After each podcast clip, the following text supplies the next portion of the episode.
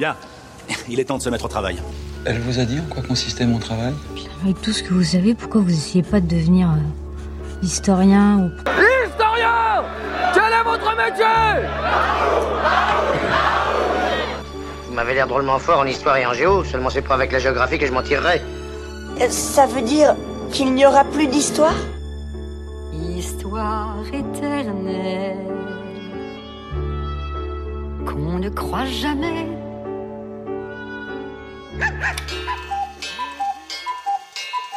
Ne racontez pas d'histoire, l'émission qui n'est pas là pour vous endormir. Étienne Anheim est directeur des éditions de l'école des hautes études en sciences sociales, le HESS. Il a été directeur de la rédaction de la revue des Annales. Nous sommes euh, allés à sa rencontre dans son bureau de l'EHESS pour l'interroger sur son nouveau livre, Le travail de l'histoire, qu'il fait paraître aux éditions de la Sorbonne. Nous l'avons interrogé sur son travail d'historien et ce qu'il conçoit derrière ce titre, Le travail de l'histoire, en lui demandant notamment ce que devait être l'intervention de l'historien dans le débat public, lui posant un certain nombre de questions ayant trait aux réformes en cours dans l'enseignement supérieur et la recherche. On l'écoute. Étienne Anheim, bonjour. Vous faites paraître travail de l'histoire aux éditions de la Sorbonne, hein, paru en septembre 2018. On est dans votre bureau. Bonjour. Bonjour. J'aimerais euh, vous poser quelques questions très simples hein, pour cette courte interview euh, autour de, de, votre livre. Que signifie le travail de l'histoire? Pourquoi ce titre? C'est un titre qui a plusieurs sens en réalité. Je joue un peu sur la diversité des, des, des sens du mot travail. Euh, ça renvoie à la fois au fait que l'histoire est un métier et une partie du livre porte précisément sur la question de la de la profession et de la professionnalisation de l'historien.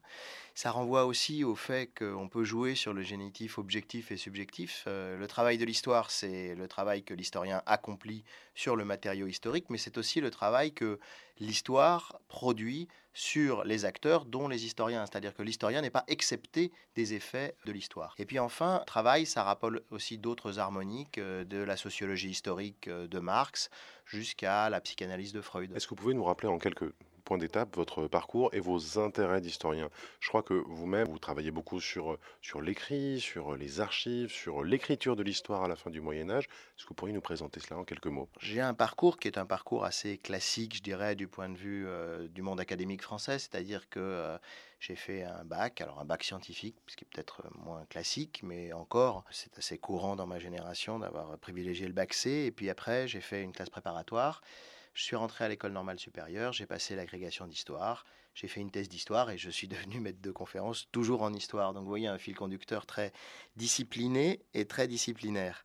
Et à partir de ce parcours, si vous voulez, euh, j'ai commencé à me spécialiser euh, en histoire du Moyen Âge, de la fin du Moyen Âge, et disons à travailler sur des questions qui relèvent de l'histoire sociale, de la culture au sens large. Alors, culture savante, dans le sens où j'ai travaillé sur la musique, sur la peinture, sur la production manuscrite, sur des textes littéraires, et puis aussi culture dans un sens plus anthropologique, euh, et c'est ce que vous mentionniez, c'est-à-dire mon intérêt pour les questions de pratique d'écriture, aussi bien l'écriture des archives que l'écriture de l'histoire à la fin du Moyen Âge.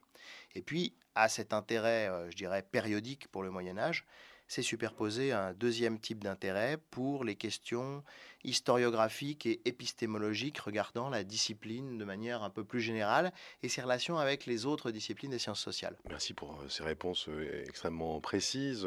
Euh, vous disiez tout à l'heure en introduction que le travail de l'histoire transforme, travaille justement, façonne euh, la position de, l'historien lui-même qui n'est pas, qui pas accepté hein, dans, dans le processus historique. Euh, Est-ce que vous pourriez nous donner quelques éléments sur, selon vous, la, manière, le mode d'intervention de l'historien dans le débat public aujourd'hui? Vous parlez dans euh, votre ouvrage euh, de ces euh, interventions de l'historien. Est-ce que vous pourriez nous en décrire quelques-unes que nos auditeurs comprennent et nous donner en gros votre, votre sentiment sur la manière dont on a aujourd'hui d'intervenir quand on est historien? Effectivement, la, question est importante et elle est compliquée puisque euh, le problème est de savoir que fait l'historien lorsqu'il sort de son bureau, des archives ou euh, de l'amphi ou de la salle de classe. C'est-à-dire qu'est-ce que devient finalement le métier d'historien lorsqu'il est sorti de ces lieux qui sont ces lieux sinon naturels, du moins habituels?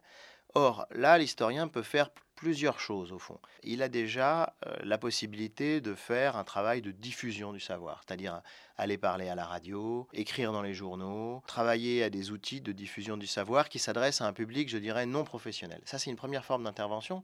Et c'est une forme d'intervention qui est une intervention extrêmement forte, extrêmement euh, importante. Je pourrais y revenir un, peu plus tard sur les modalités, disons, de diffusion du savoir.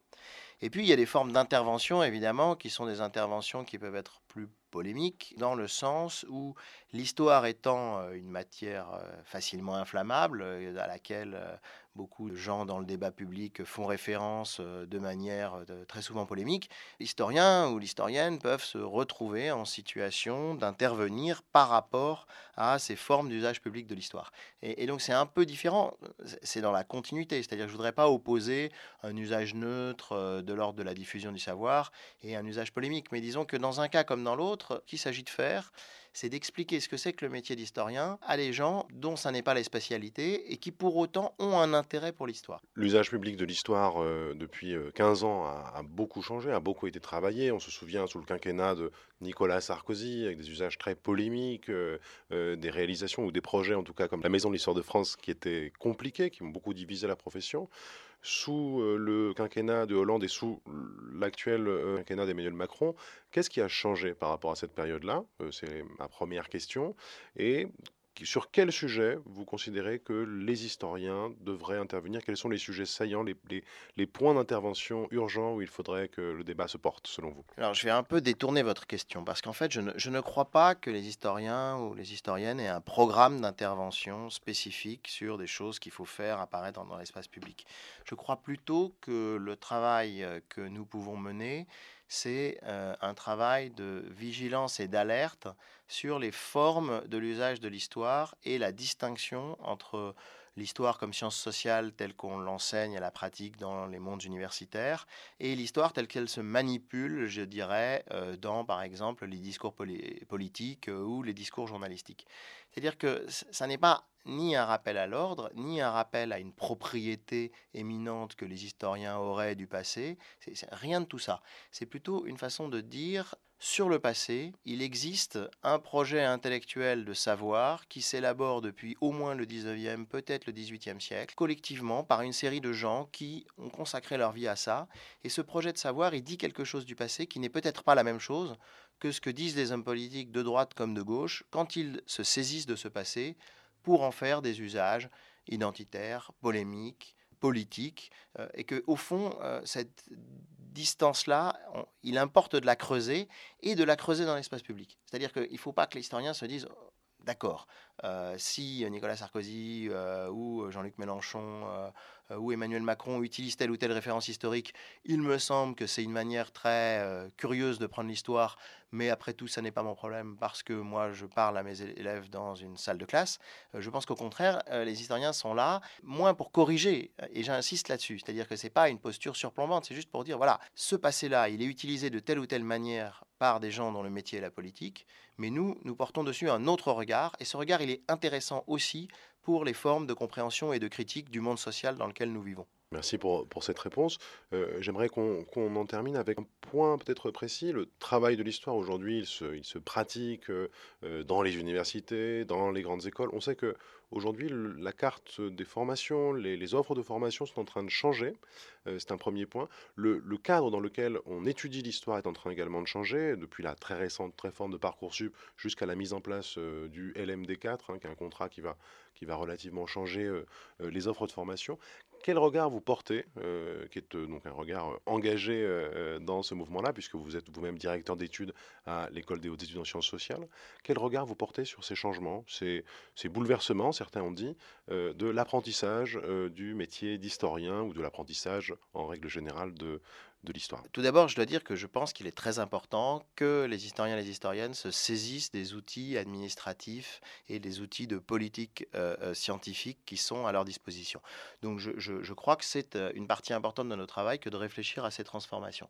Ensuite, ce qu'on peut dire, c'est que depuis une quinzaine d'années, effectivement, beaucoup de transformations sont arrivées et que d'abord, c'est un problème en soi. C'est-à-dire qu'à se transformer sans cesse, on finit par user l'ensemble du système et l'ensemble de ses acteurs. Donc il y a déjà une difficulté à faire face à cette noria de transformation.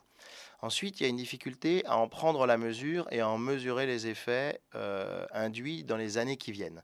Euh, on voit bien pour les dispositifs de sélection comment euh, des difficultés en fait sont contournées par les débats autour de Parcoursup, alors que la, la principale difficulté, je crois, c'est la remise à plat de l'ensemble du premier cycle à la française. C'est-à-dire qu'on se trouve dans une situation où toute la séquence qui va euh, disons, du bac inclus euh, jusqu'à la fin de la licence est une séquence bancale liée à euh, cette division entre les écoles et l'université, à cette division entre des secteurs dans lesquels la formation est sélective et d'autres où elle ne l'est pas, et que tout ça devrait être remis à plat d'une certaine façon. Ensuite, ce que je peut dire sur les réformes, c'est que, outre le fait qu'elles usent les équipes, elles se font souvent sans concertation avec les acteurs de terrain, ce qui est, au fond, pour moi, euh, le principal problème. Disciplinairement, du point de vue de l'histoire, euh, je pense qu'une des questions majeures, c'est celle de l'articulation avec les autres disciplines. C'est-à-dire dans quelle mesure euh, un étudiant, une étudiante aujourd'hui qui commence un cursus en histoire va pouvoir apprendre une histoire ouverte sur la sociologie, l'économie, l'anthropologie, et non pas une histoire recroquevillée sur elle-même? Or, cette ouverture dans les parcours, elle n'est pas forcément garantie par euh, les nouveaux dispositifs. Donc je pense que de ce point de vue-là, il faut être assez euh, prudent et assez attentif. En même temps, je pense que si la France a des habitudes jacobines et que le ministère a l'habitude d'imposer ses réformes, il existe au niveau des établissements un certain nombre euh, d'outils qui sont à la disposition euh, des chercheurs et des chercheuses et dont ils peuvent s'emparer à condition évidemment de sacrifier une partie de leur temps à ce travail administratif, ce qui est toujours un sacrifice un peu difficile. Je vous remercie beaucoup euh, de nous avoir euh, reçus. Donc on, rappelle le titre de votre ouvrage, Le travail de l'histoire, aux éditions de la Sorbonne, paru à la mi-septembre 2018. Donc on invite nos, nos auditeurs à se le procurer, à le lire. Merci beaucoup. Merci beaucoup à vous. Au revoir.